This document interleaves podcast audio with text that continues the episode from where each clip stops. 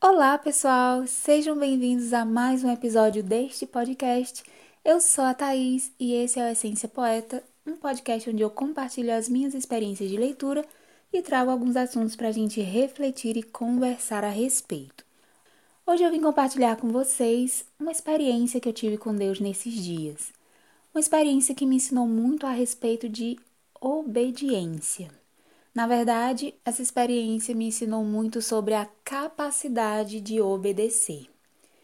Eu estou numa fase espiritual em que eu quero entregar totalmente o meu coração ao Senhor. Eu realmente quero ser uma verdadeira adoradora. Não alguém que louva apenas com os lábios, que só cumpre rituais de igreja, cujo coração está distante de Deus, como está escrito em Isaías 29, 13. Mas eu quero ser uma verdadeira adoradora, como está escrito em João 4, versículo 23. Uma adoradora que adora a Deus em espírito e em verdade.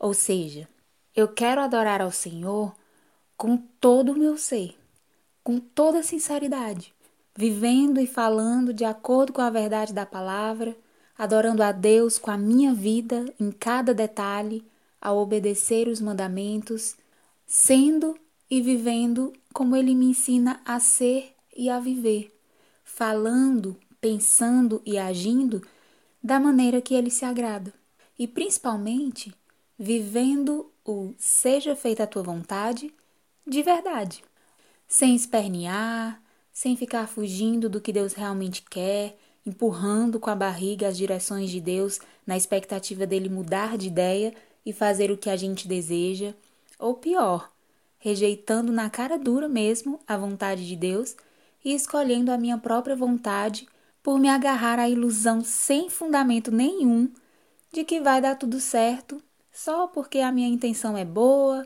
e porque eu acho que eu consigo fazer dar certo porque aparentemente meu plano tem tudo para ser bom e a partir disso eu me apego a esse pensamento positivo de que vai ficar tudo bem.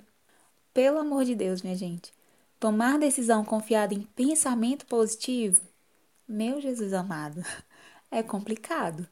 Se tem uma coisa que eu aprendi nessa vida, é que nenhum caminho que eu escolher sozinha, com ou sem pensamento positivo, pode ser melhor do que o caminho que o próprio Deus escolher para mim. Nada nos garante mais nessa vida do que a aprovação de Deus para aquilo que nós pretendemos fazer.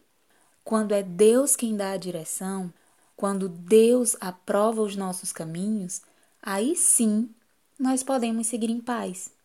Quando a gente escolhe a vontade de Deus, por mais absurda que ela possa ser aos nossos olhos ou aos nossos corações, por mais difícil ou mais contrária que ela seja ao que a gente desejava que ela fosse, ainda assim nós tomamos a melhor decisão, porque nesse caminho, no caminho que Deus trilhou para nós, quem vai nos garantir, nos fortalecer, nos guardar e nos instruir em tudo é o próprio Deus, porque Ele não desconsidera as nossas renúncias. Ele não trata as nossas renúncias como se elas não importassem, como se elas não doessem ou como se elas não nos afetassem.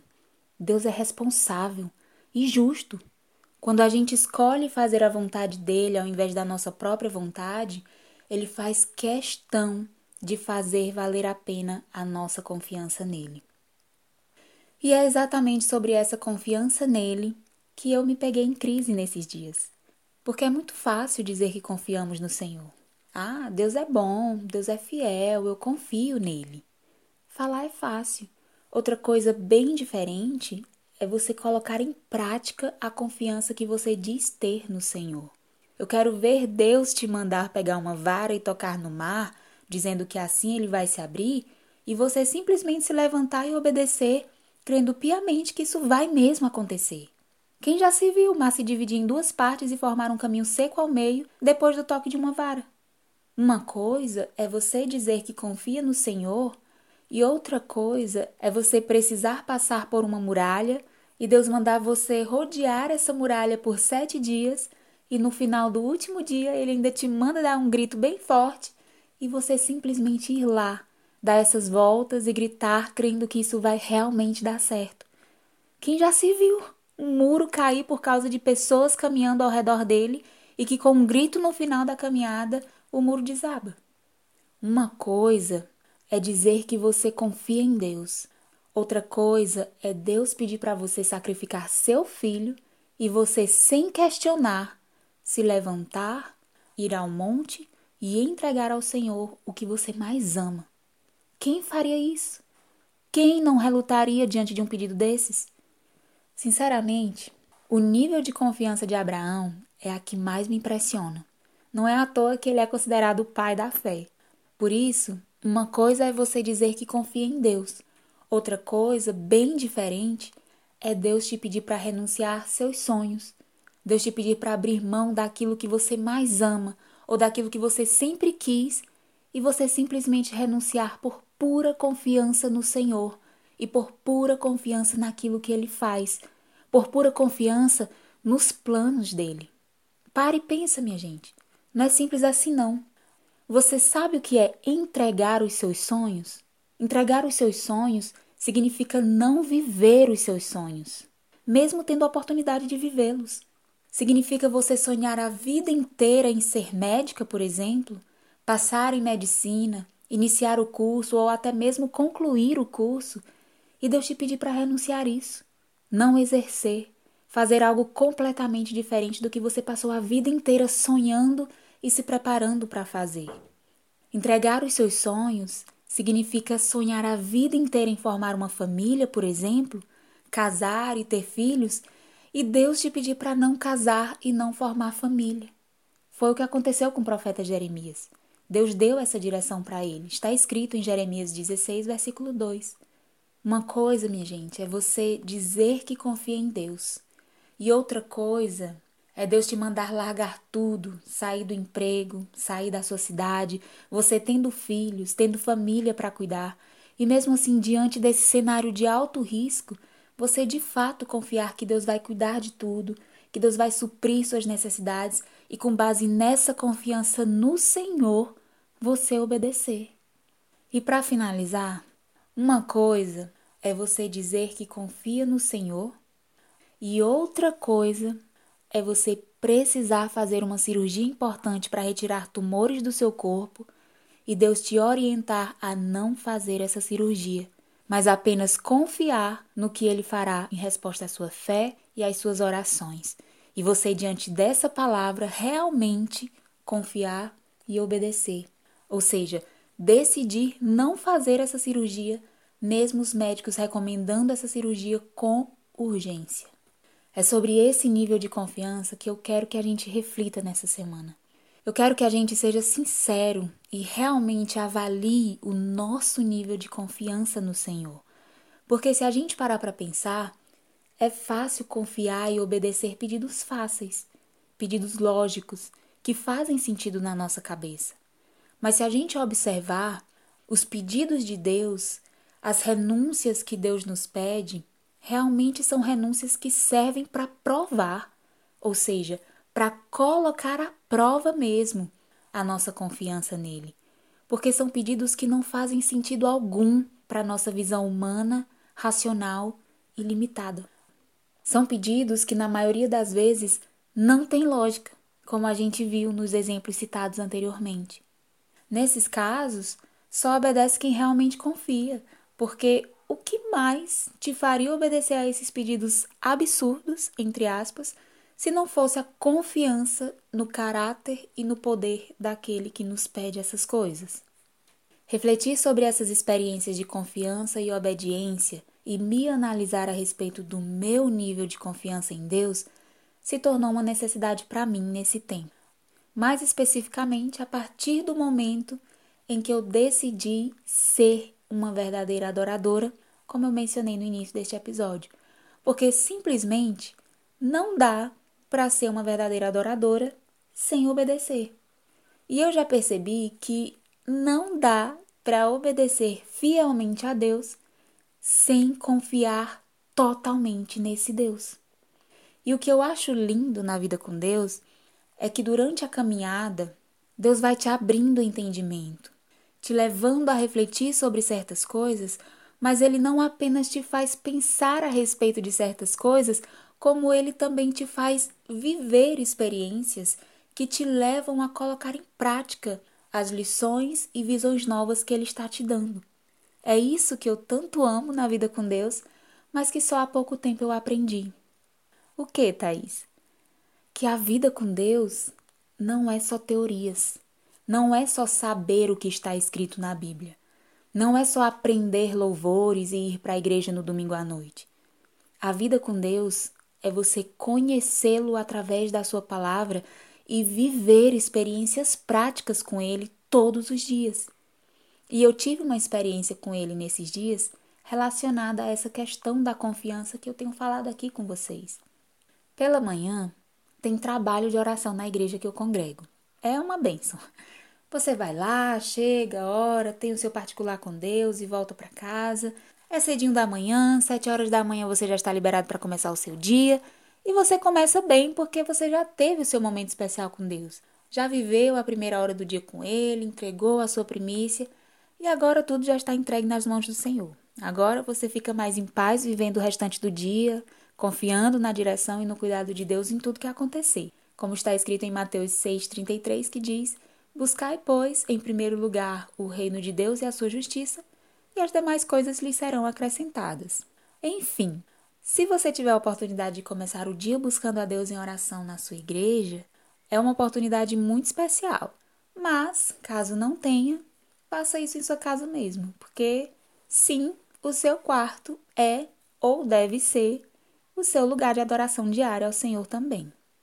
Mas ok, voltando à experiência que eu tive com o Senhor, em que ele me ensinou a respeito de confiança, nesse dia eu fui para a oração da manhã. Como eu acordo muito cedo para ir, mais ou menos às 5 da manhã, quando eu chego em casa, eu tiro um cochilo para descansar um pouco da caminhada de volta para casa e para eu acordar com mais energia para o dia, senão eu fico muito sonolenta. Nesse cochilo, eu tive um sonho. Eu sonhei algo como se eu estivesse num carro com alguns adultos e algumas crianças. Nós estávamos indo deixar essas crianças na igreja e entregá-las aos pais. Era como se a gente as tivesse levado para algum congresso, para algum culto de crianças e os pais estivessem esperando por elas na igreja. Só que, no meio do caminho, o motorista do carro parou numa lanchonete, desligou o carro e desceu. Ele não entrou na lanchonete, ele não comprou nada, apenas ficou lá fora. Eu desci e perguntei o que estava acontecendo, porque os pais das crianças estavam esperando por elas Estava ficando tarde, eles iam ficar preocupados, as crianças estavam sob nossa responsabilidade e o que eu diria aos pais? Logo eu, que evito ao máximo problemas. Não gosto de ter que me explicar por causa de falhas no combinado, sabe? Eu morro de vergonha de quebrar a confiança dos pais. Daí eu já fiquei tensa porque não tinha pneu furado. Não havia problema nenhum. O motorista simplesmente desligou o carro, desceu e ficou esperando Deus sabe o que. Então, quando eu perguntei a ele o que estava acontecendo e tentei apressá-lo a voltar para o carro para irmos deixar as crianças, ele respondeu assim: Obedeça às esperas que não fazem sentido. Obedeça às esperas que não fazem sentido. Nesse momento, eu acordei. E quando eu abri meus olhos, a minha mãe apareceu e disse: Thaís, eu vou ali na casa da irmã Maria e eu deixei um arroz no fogo. Não apague. Me espere, porque eu sei o tempo. Quando ela disse: Não apague, espere, porque eu sei o tempo, eu imediatamente relacionei ao sonho e pensei: Não vou apagar esse fogo por nada. Vou esperar, mesmo correndo um sério risco da minha mãe demorar demais já que ela ia na casa de uma amiga que gosta muito de conversar. E eu fiquei pensando sobre a frase do sonho e a ordem que a minha mãe me deu. A frase do sonho era: obedeça às esperas que não fazem sentido. Obedeça às ordens até o fim, mesmo que elas não façam sentido. E relacionando com a ordem da minha mãe, eu pensei: Obedecer, então, é deixar queimar. Obedecer é deixar queimar. Se eu recebi a ordem de não apagar esse fogo, pois só ela mesma poderia apagar, então obedecer de verdade seria deixar queimar esse arroz se for preciso. Podia queimar a panela, pegar fogo na casa.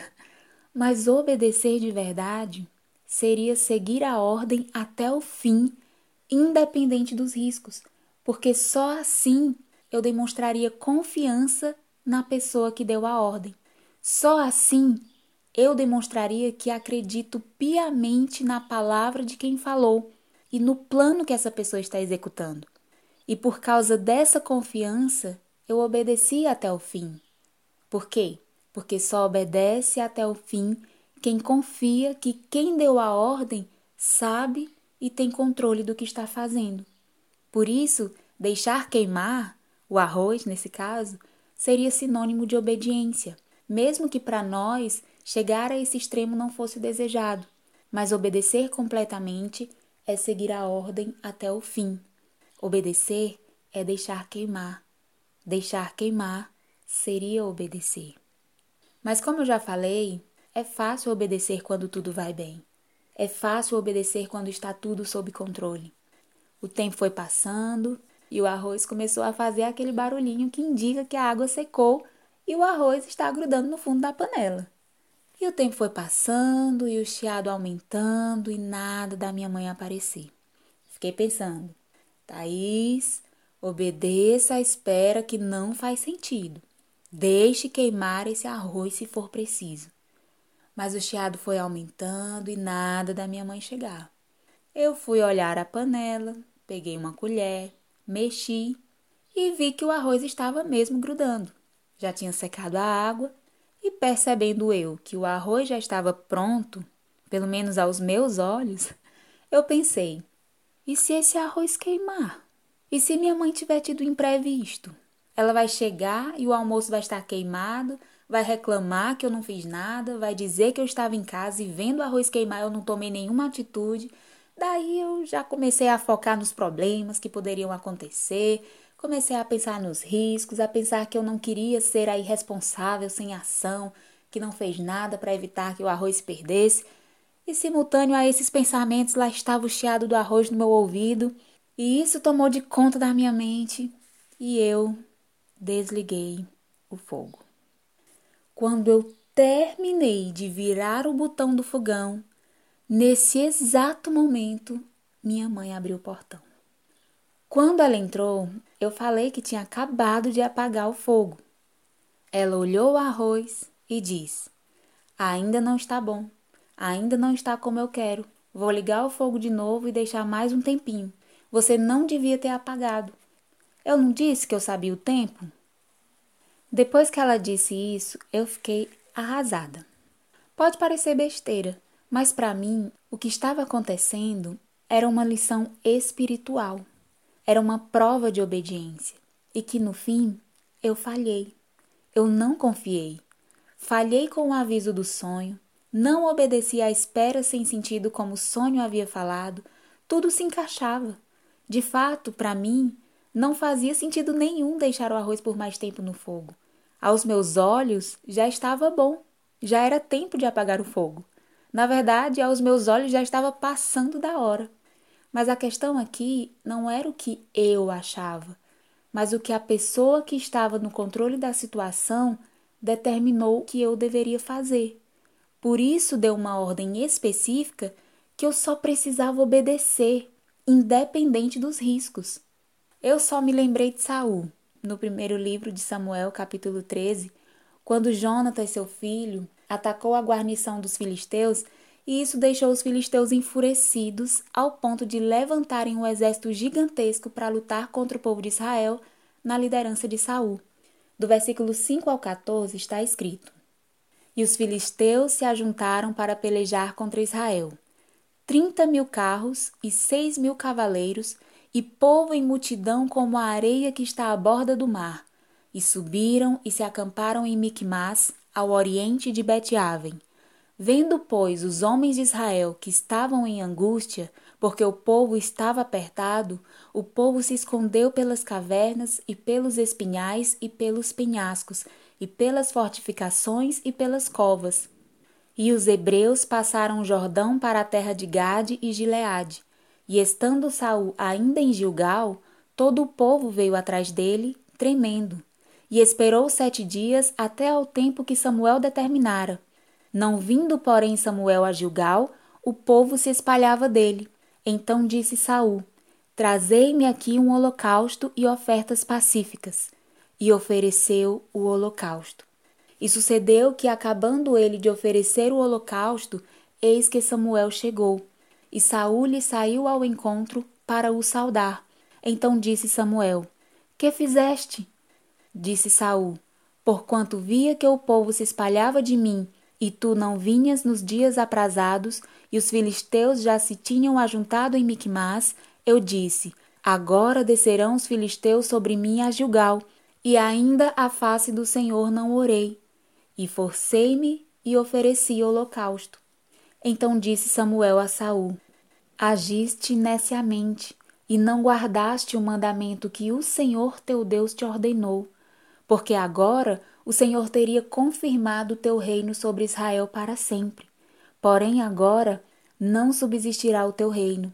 Já tem buscado o Senhor para si um homem segundo o seu coração, e já lhe tem ordenado o Senhor que seja chefe sobre o seu povo, porquanto não guardaste o que o Senhor te ordenou. Meu Deus do céu! Basicamente o que aconteceu comigo. Saul recebeu uma ordem de Samuel para aguardar sete dias até que Samuel voltasse e oferecesse o sacrifício ao Senhor.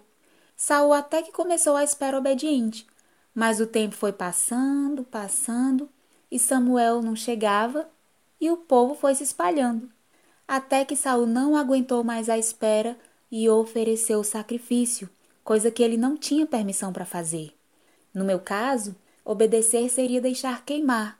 No caso de Saul, obedecer seria esperar Samuel, mesmo que o inimigo invadisse Israel, mesmo que todo o povo se espalhasse e fugisse da cidade. Quando se trata de obediência, não importam os riscos nem o que acontece de ruim enquanto a gente obedece. O que importa é que estejamos obedecendo, que continuemos obedecendo até o fim, porque no fim o que importa é que tenhamos obedecido. Saul até se justificou. Saul deu uma explicação para a desobediência. Saul tinha boa intenção, pois os filisteus tinham se organizado contra eles e logo iriam atacá-los. Então Saul ofereceu sacrifício na intenção de adorar ao Senhor e pedir a sua ajuda a fim de proteger Israel, o povo de Deus. Assim como a minha intenção de apagar o fogo era boa. Eu queria garantir que o almoço do dia não fosse perdido por eu não ter feito nada para salvá-lo. Mas, como eu falei, quando se trata de obediência, Boa intenção não justifica desobediência. Obediência incompleta nada mais é do que desobediência. Desobediência com boa intenção continua sendo desobediência. E o resultado da desobediência é a reprovação do Senhor. A resposta de Samuel a Saul depois que ele desobedeceu a ordem que foi usada para provar a sua obediência e confiança, a ordem que consistia numa espera sem sentido, visto que esperar mais um pouco poderia significar a invasão do inimigo e a destruição do povo, essa resposta de Samuel a Saul me tocou profundamente.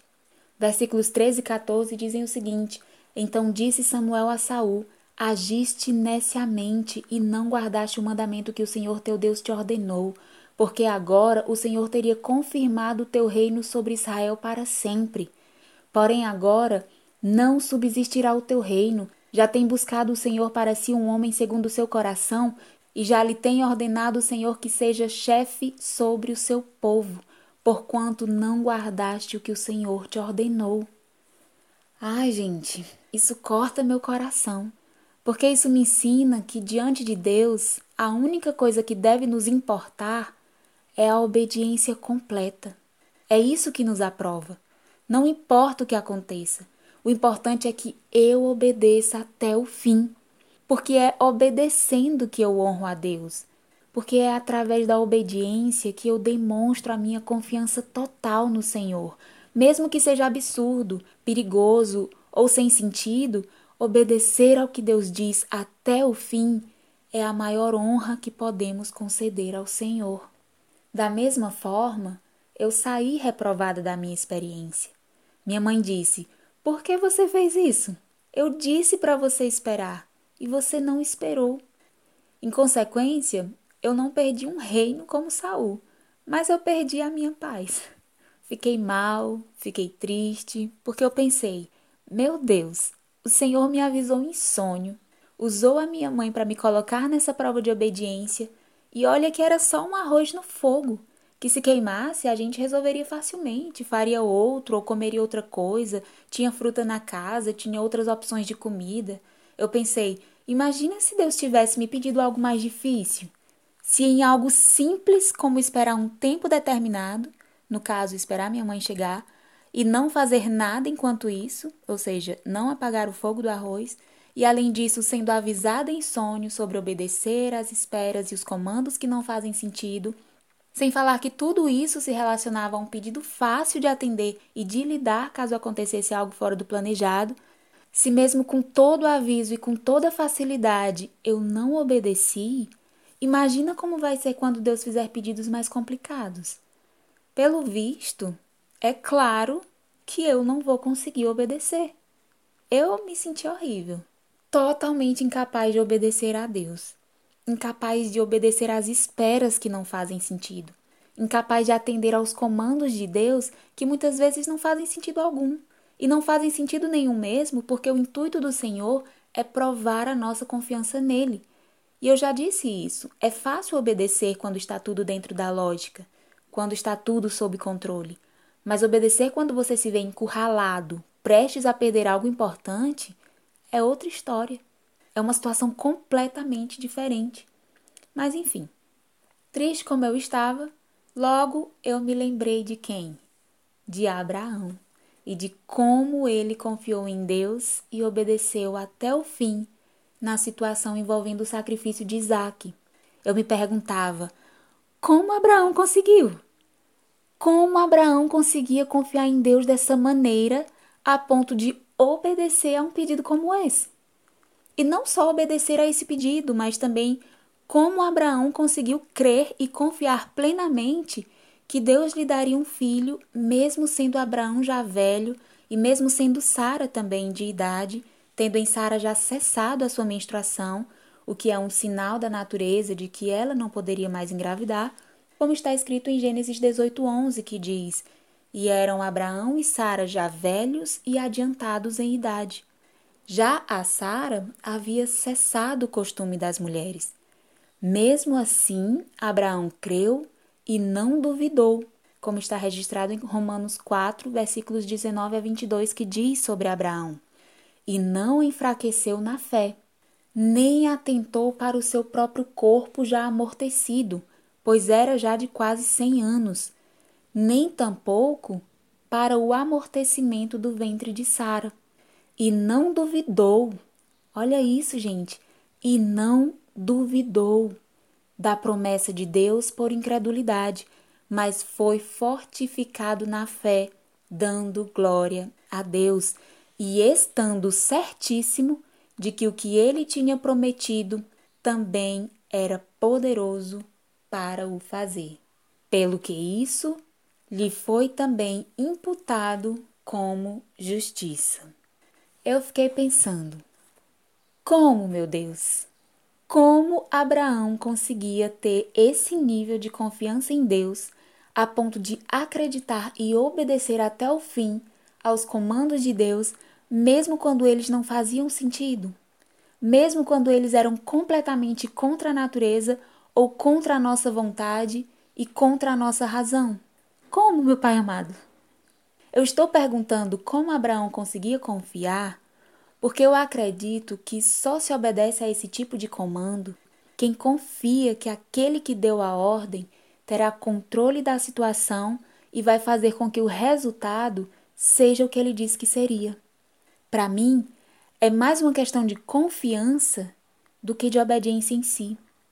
Tanto é assim que no versículo 21 de Romanos 4 vai dizer exatamente isso: que Abraão creu em Deus e não duvidou, porque estava certíssimo de que Deus era poderoso para controlar a situação e fazer com que o resultado da espera obediente fosse o que ele disse que seria.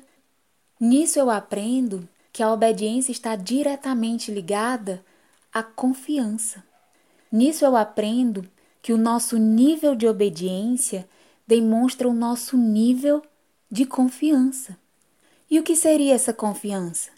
O que é confiar em Deus na prática? Confiar é acreditar que Deus realmente tem poder para controlar a situação e nos conduzir ao melhor resultado segundo a vontade de Deus, e não segundo a nossa visão, não segundo a nossa razão ou nosso pensamento. Quanto mais difícil for para nós praticar o ato de obediência que está nos sendo exigido, mais confiança a gente vai demonstrar ter no Senhor quando a gente decide obedecer, mesmo sendo muito difícil. O nível de confiança que foi necessário Abraão ter para crer que seria pai, mesmo sendo velho, era grande. Mas o nível de confiança que Abraão precisou ter para obedecer à ordem do Senhor de entregar o seu filho Isaque em sacrifício, o nível de confiança para obedecer a isso era muito maior. É um ato que estremece por dentro qualquer mãe ou pai só de pensar. E ainda mais, o Isaac foi um presente de Deus. Era o filho amado do casal, filho único, filho da velhice, filho da promessa, da tão esperada promessa. Renunciar a um filho nessas condições, depois de nascido, conhecido e tão amado, e da forma que deveria ser feita essa renúncia, é inconcebível para qualquer pai ou mãe. Mas a palavra não mostra Abraão questionando. Ele apenas confia no Deus que serviu durante toda a sua vida. Confia no caráter desse Deus. Confia na promessa que esse Deus fez, na promessa de que em Isaac seria chamada a sua descendência, como está escrito em Gênesis 21, 12. Abraão confia que o Senhor não quebraria a sua promessa, mas faria alguma coisa, ou proveria o cordeiro para si, como de fato aconteceu, ou ressuscitaria Isaac, porque Deus tinha e tem poder para isso, para trazer alguém de volta à vida. Abraão tinha tanta confiança nisso que disse aos seus moços: Eu e Isaac subiremos o monte, adoraremos e retornaremos. Ou seja, ele tinha como certo o retorno de Isaac junto com ele. E vendo esse nível de obediência de Abraão, que era respaldado pelo seu nível de confiança no Senhor, eu pensei: meu Deus, eu quero ter esse nível de confiança para eu poder chegar a esse nível de obediência e não ser como Saul, que foi reprovado por não obedecer até o fim. E eu acredito que Saul não obedeceu até o fim porque ele fraquejou na confiança. E eu não quero ser assim. Eu não quero não confiar. Eu quero ser como Abraão, que obedeceu porque confiou plenamente que o Senhor sempre sabe e sempre tem propósito naquilo que ele pede. Abraão confiou no caráter justo e fiel do Senhor e obedeceu, mesmo quando o pedido era algo absurdo quando considerado pela mente humana. E por Abraão ter obedecido a Deus, independente do que fosse a ordem do Senhor, Abraão demonstrou tão grande confiança que foi aprovado e ouviu do anjo do Senhor que bradou desde os céus e disse: Abraão, Abraão. E Abraão respondeu: Eis-me aqui. Então o anjo do Senhor disse: Não estendas a tua mão sobre o moço e não lhe faças nada, porquanto agora sei que temes a Deus e não me negaste o teu filho, o teu único filho. Para mim, nessa passagem, Deus está dizendo: Abraão, Agora eu sei que você teme a mim, porque você me obedeceu até o fim. Agora está provado que você teme a mim por causa do que você fez. Você me obedeceu. O que provou que você teme a mim, Abraão, foi a sua atitude de obediência completa. No dicionário diz que o verbo temer, por extensão, significa dedicar profundo respeito e obediência a alguém. Nesse caso, seria dedicar profundo respeito e obediência a Deus. Deus estava dizendo: Abraão, a sua obediência completa provou que você me respeita profundamente. A sua obediência demonstrou que você respeita as minhas decisões. A sua obediência demonstrou que você confia no que eu te peço, porque você confia em mim. E por isso você confia nas coisas que eu te ordeno, porque você confia naquilo que eu faço e você confia naquilo que eu posso fazer. Eu, Thaís, depois dessa declaração de Deus a Abraão, fiquei pensando no que eu ouviria do Senhor caso eu tivesse obedecido. O que teria acontecido? qual seria o resultado dessa experiência, tanto com minha mãe quanto com Deus. Porque para mim, o resultado foi de muita tristeza e sensação de que eu não sou capaz de obedecer ao Senhor. Para mim, o resultado foi uma sensação enorme de frustração, juntamente com o desejo desesperado de elevar o meu nível de confiança para que eu pudesse conseguir obedecer e ser fiel ao Senhor em qualquer situação eu me perguntava sem parar: como eu posso confiar mais no Senhor? Como eu posso confiar em Deus de forma mais profunda? Como eu posso ter a confiança que Abraão tinha no Senhor? Então, mediante esses questionamentos, veio ao meu coração o Salmo 9, versos 9 e 10, onde o salmista Davi declara: O Senhor será também um alto refúgio para o oprimido um alto refúgio em tempos de angústia. E em ti confiarão os que conhecem o teu nome, porque tu, Senhor, nunca desamparaste os que te buscam. Eu amo esse salmo, principalmente nessa parte que diz: E em ti confiarão os que conhecem o teu nome. Confiarão no Senhor os que conhecem o nome do Senhor. Esse salmo me ensina que os que conhecem o nome do Senhor confiaram nele. Esse verso fala exatamente sobre aquilo que eu tanto queria uma resposta. Eu queria saber como que faz para confiarmos verdadeiramente no Senhor. E esse salmo me diz que a confiança vem como consequência de conhecermos o nome do Senhor. E aqui podemos dizer que o nome do Senhor o nome de alguém, o nosso nome, um nome, representa identidade, representa a nossa identidade. O nosso nome é aquilo que nos identifica para nós mesmos e para os outros. O nome de alguém está fortemente relacionado à sua reputação. O nome de uma pessoa está diretamente ligado ao seu caráter. Tanto é que quando alguém tem a sua reputação manchada ou seu caráter corrompido, dizemos que essa pessoa tem um nome sujo, um nome que não vale nada, porque a sua identidade, a classificação do caráter dessa pessoa vai estar relacionada a características ruins por causa das ações dessa pessoa. E por isso ela não recebe respeito de quem lida com ela. Um exemplo clássico ocorre quando o nome de alguém mentiroso é mencionado e as pessoas ao redor imediatamente respondem: O quê? Foi Fulaninho que falou? Não, pois eu nem acredito. Ali é mentiroso, ninguém escreve o que Fulano diz. Ou seja, o nome de Fulano já leva as pessoas a pensarem coisas negativas sobre ele.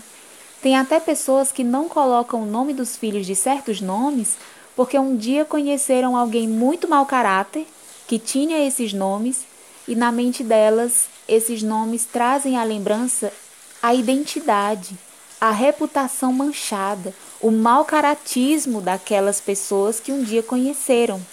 Mas o contrário também acontece.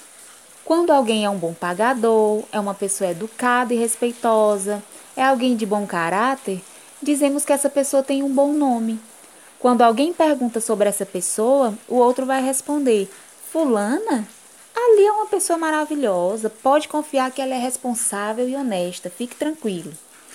Ou seja, o nome da fulana já está associado à honestidade e responsabilidade.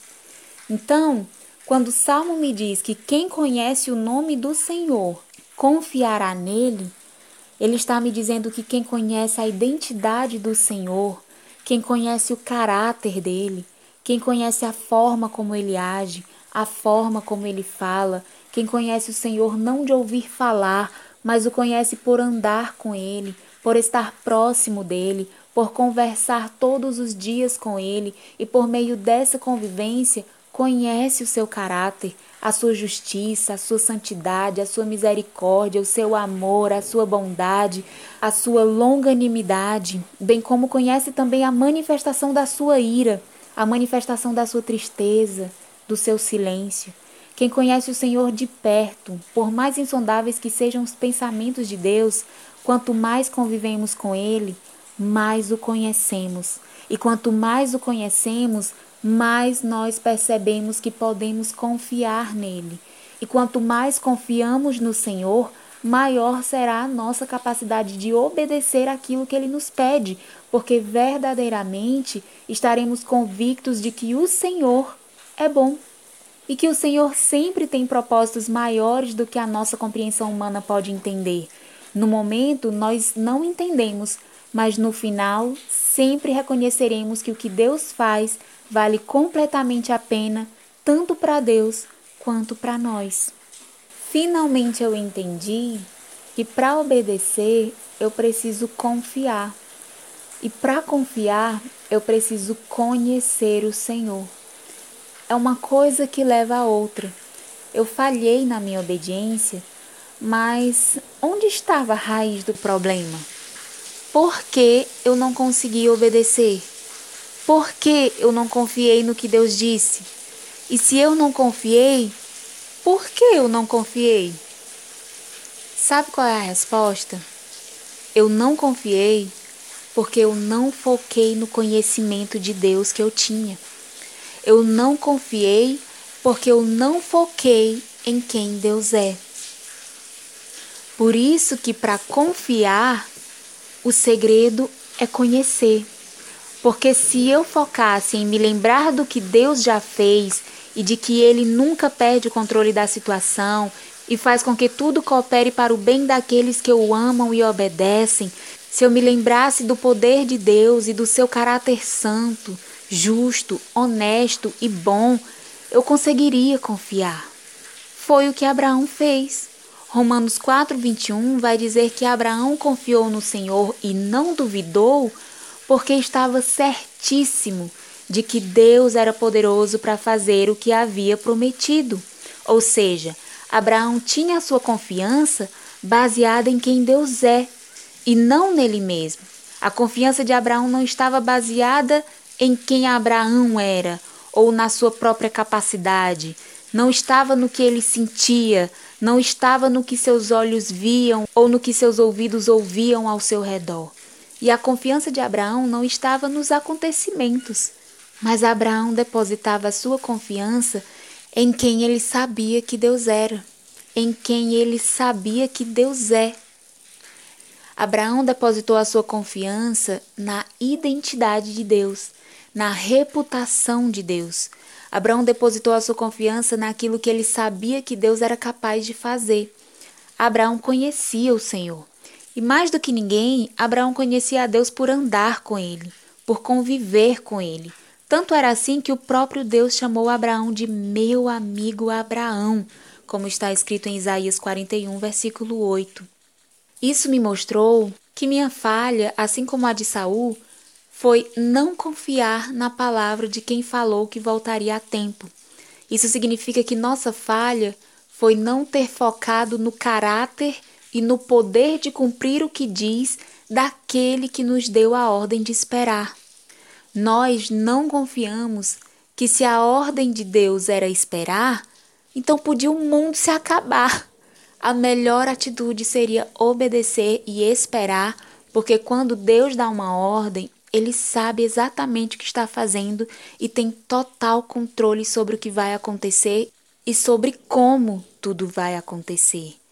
Pedro andou sobre as águas enquanto confiou na palavra de Jesus, mas afundou quando olhou ao redor e viu a tempestade. E ao ver a tempestade, passou a pensar nos danos que ela era capaz de causar e no quanto ele, Pedro, era incapaz de estar ali e então tirou sua confiança da ordem de Jesus e voltou seu pensamento para como ele lidaria com aquela situação. E o resultado é que, sem confiar na palavra do Mestre, sem confiar em quem o Mestre é e no poder que ele tem de nos manter de pé sobre aquele mar, o resultado é só cair mesmo. Se eu tivesse confiado no sonho, se eu tivesse obedecido à espera sem sentido por confiar que, mesmo que o arroz queimasse, Deus poderia fazer com que minha mãe chegasse e não se importasse com aquilo, ou fizesse até mesmo que o arroz passasse horas no fogo e não queimasse, como aconteceu com a sarça ardente, que o fogo ardia, mas não a consumia. Deus tem poder para isso. Ele não muda. Se fez ontem, ele faz hoje. Eu tinha todos os motivos para ter confiado.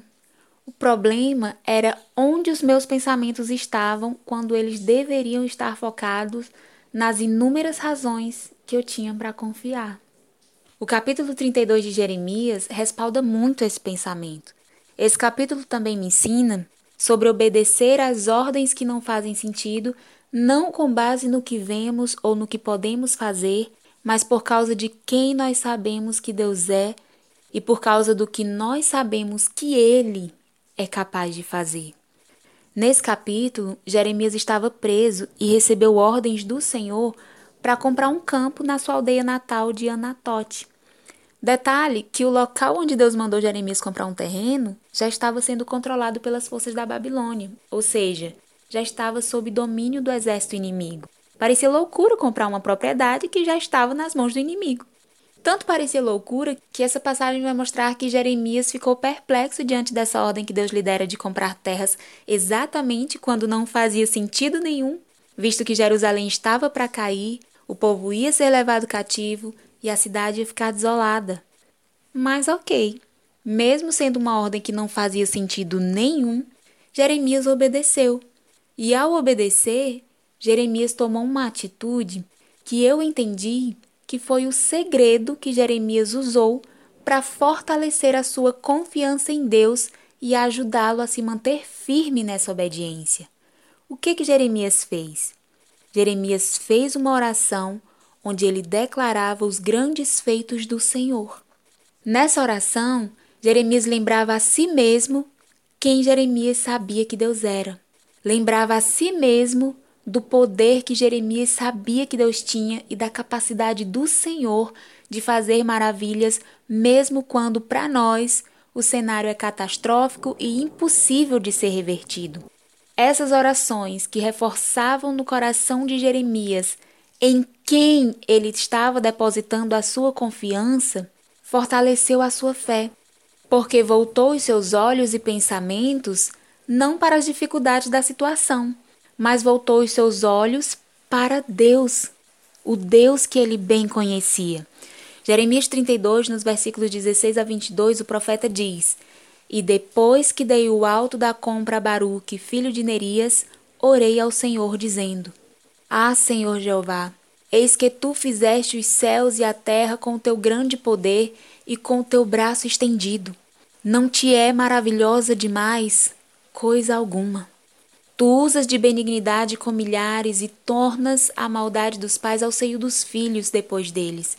Tu és o grande e poderoso Deus cujo nome é Senhor dos Exércitos, grande em conselho e magnífico em obras, porque os teus olhos estão abertos sobre todos os caminhos dos filhos dos homens, para dar a cada um segundo os seus caminhos e segundo o fruto das suas obras.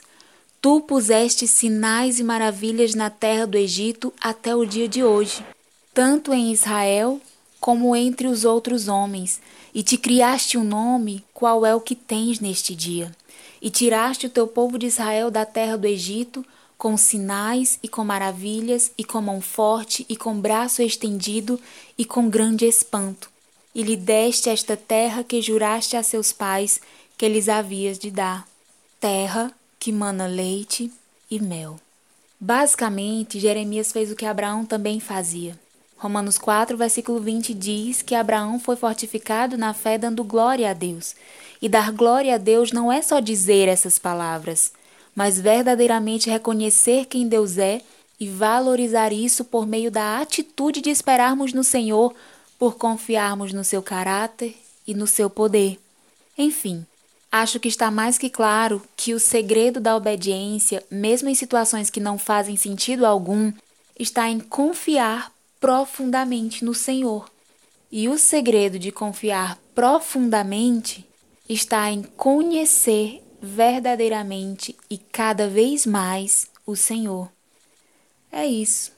Acho que compartilhar toda essa experiência e tudo que foi dito nesse episódio foi a forma que encontrei de compartilhar o aprendizado que recebi do Senhor nessa semana, de que para termos níveis maiores de obediência, nós precisamos ter níveis maiores de confiança.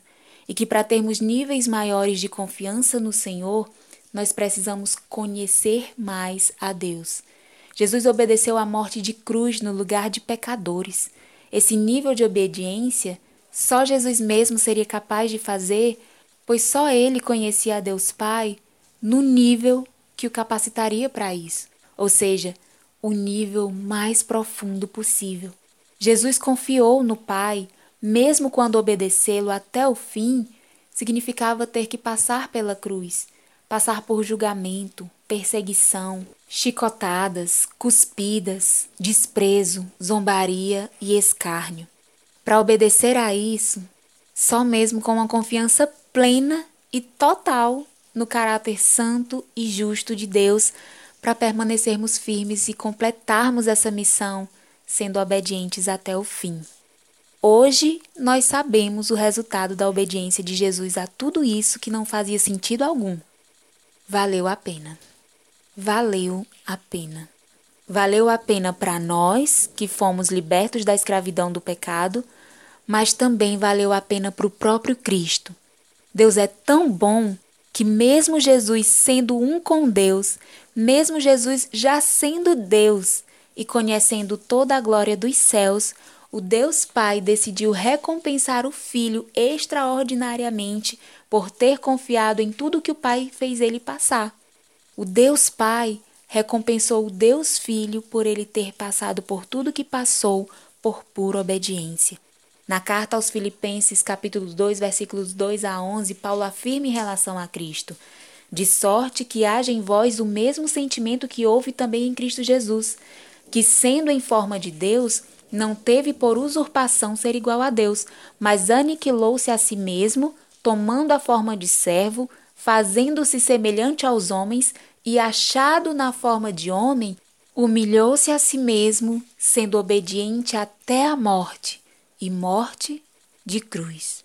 Pelo que também Deus o exaltou soberanamente e lhe deu um nome que é sobre todo nome, para que ao nome de Jesus se dobre todo o joelho dos que estão nos céus e na terra e debaixo da terra, e toda língua confesse que Jesus Cristo é o Senhor para a glória de Deus Pai. Olha que Deus maravilhoso! Jesus foi exaltado soberanamente como recompensa do Deus Pai por sua obediência completa. E que recompensa! Jesus é o Rei da Glória, digno de louvor e adoração por todos os povos, tribo, raça, língua e nação, digno de ser reverenciado por todos. Aleluia! Deus é tremendo. Nossa obediência não é em vão. Essa é a lição que nós temos.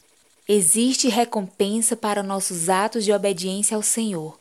Lembrando que a nossa maior recompensa é a aprovação do Senhor. Nada pode ser mais recompensador do que ser chamado de servo bom e fiel naquele grande dia. Por isso, lembrem-se, nós obedecemos genuinamente a quem nós confiamos e nós confiamos genuinamente em quem nós conhecemos. Ah, Thaís, mas eu já conheço a Deus e mesmo assim eu tenho dificuldades em confiar totalmente nele e obedecer. Então, eu também conheço a Deus e mesmo assim eu falhei na minha obediência. Mas foi exatamente por isso que eu falei a respeito de níveis de obediência, níveis de confiança e níveis de conhecimento.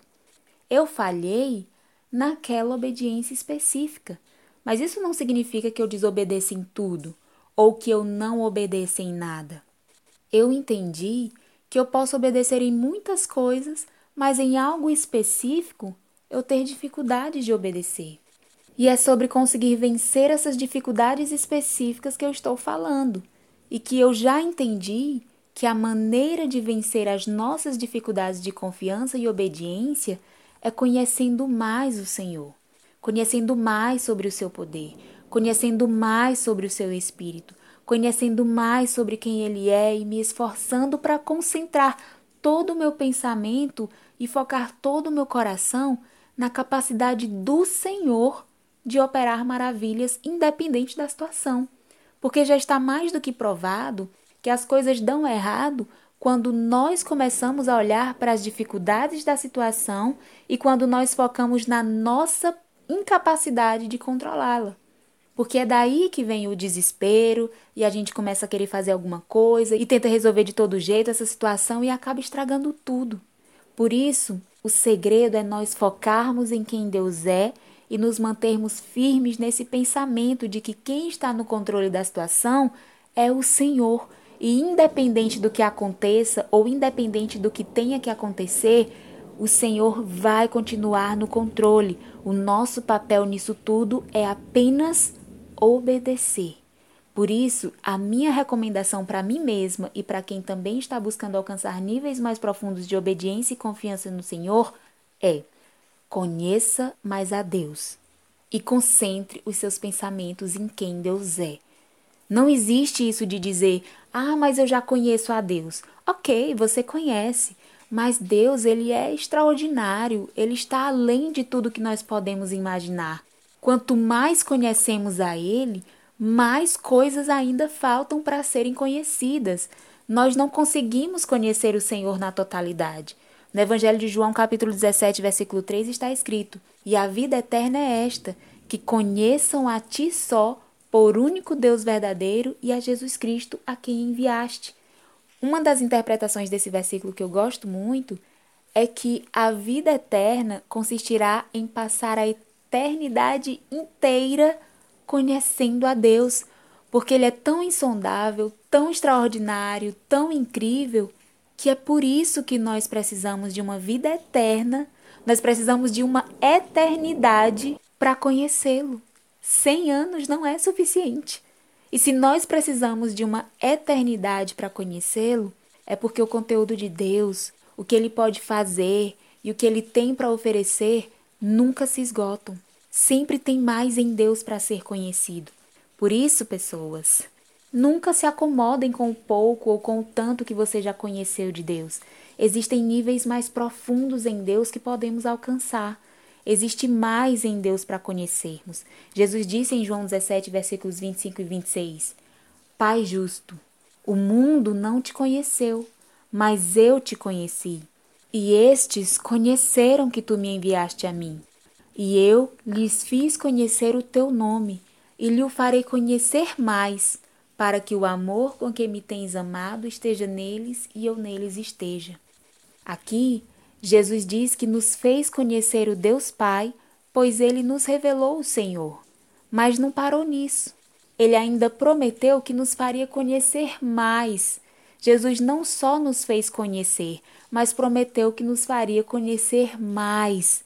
Nós podemos conhecer mais e mais do Senhor por meio de Cristo Jesus, através do Espírito Santo que habita em nós, que abre o nosso entendimento e nos revela quem é Deus, nos revela o poder de Deus, nos revela do que o nosso Deus é capaz, e assim o Espírito Santo nos revela em quem nós podemos depositar a nossa confiança, e assim o próprio Espírito Santo nos capacita a obedecer.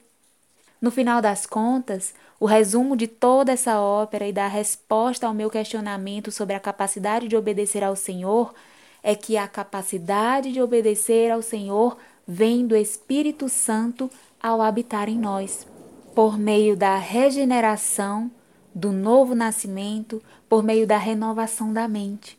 O Espírito Santo nos revela o Senhor e a cada passo com o Senhor, conhecendo a Ele, sendo moldados por Ele, o nosso coração vai sendo renovado, a nossa mente vai sendo renovada e nós passamos a viver as nossas experiências cotidianas não mais com uma visão terrena, mas com uma visão espiritual, cada dia mais cheia de fé, cada dia mais confiante no Deus que amamos e servimos por causa de quem nós agora sabemos que Ele é e por causa do que agora nós sabemos que Ele é capaz de fazer.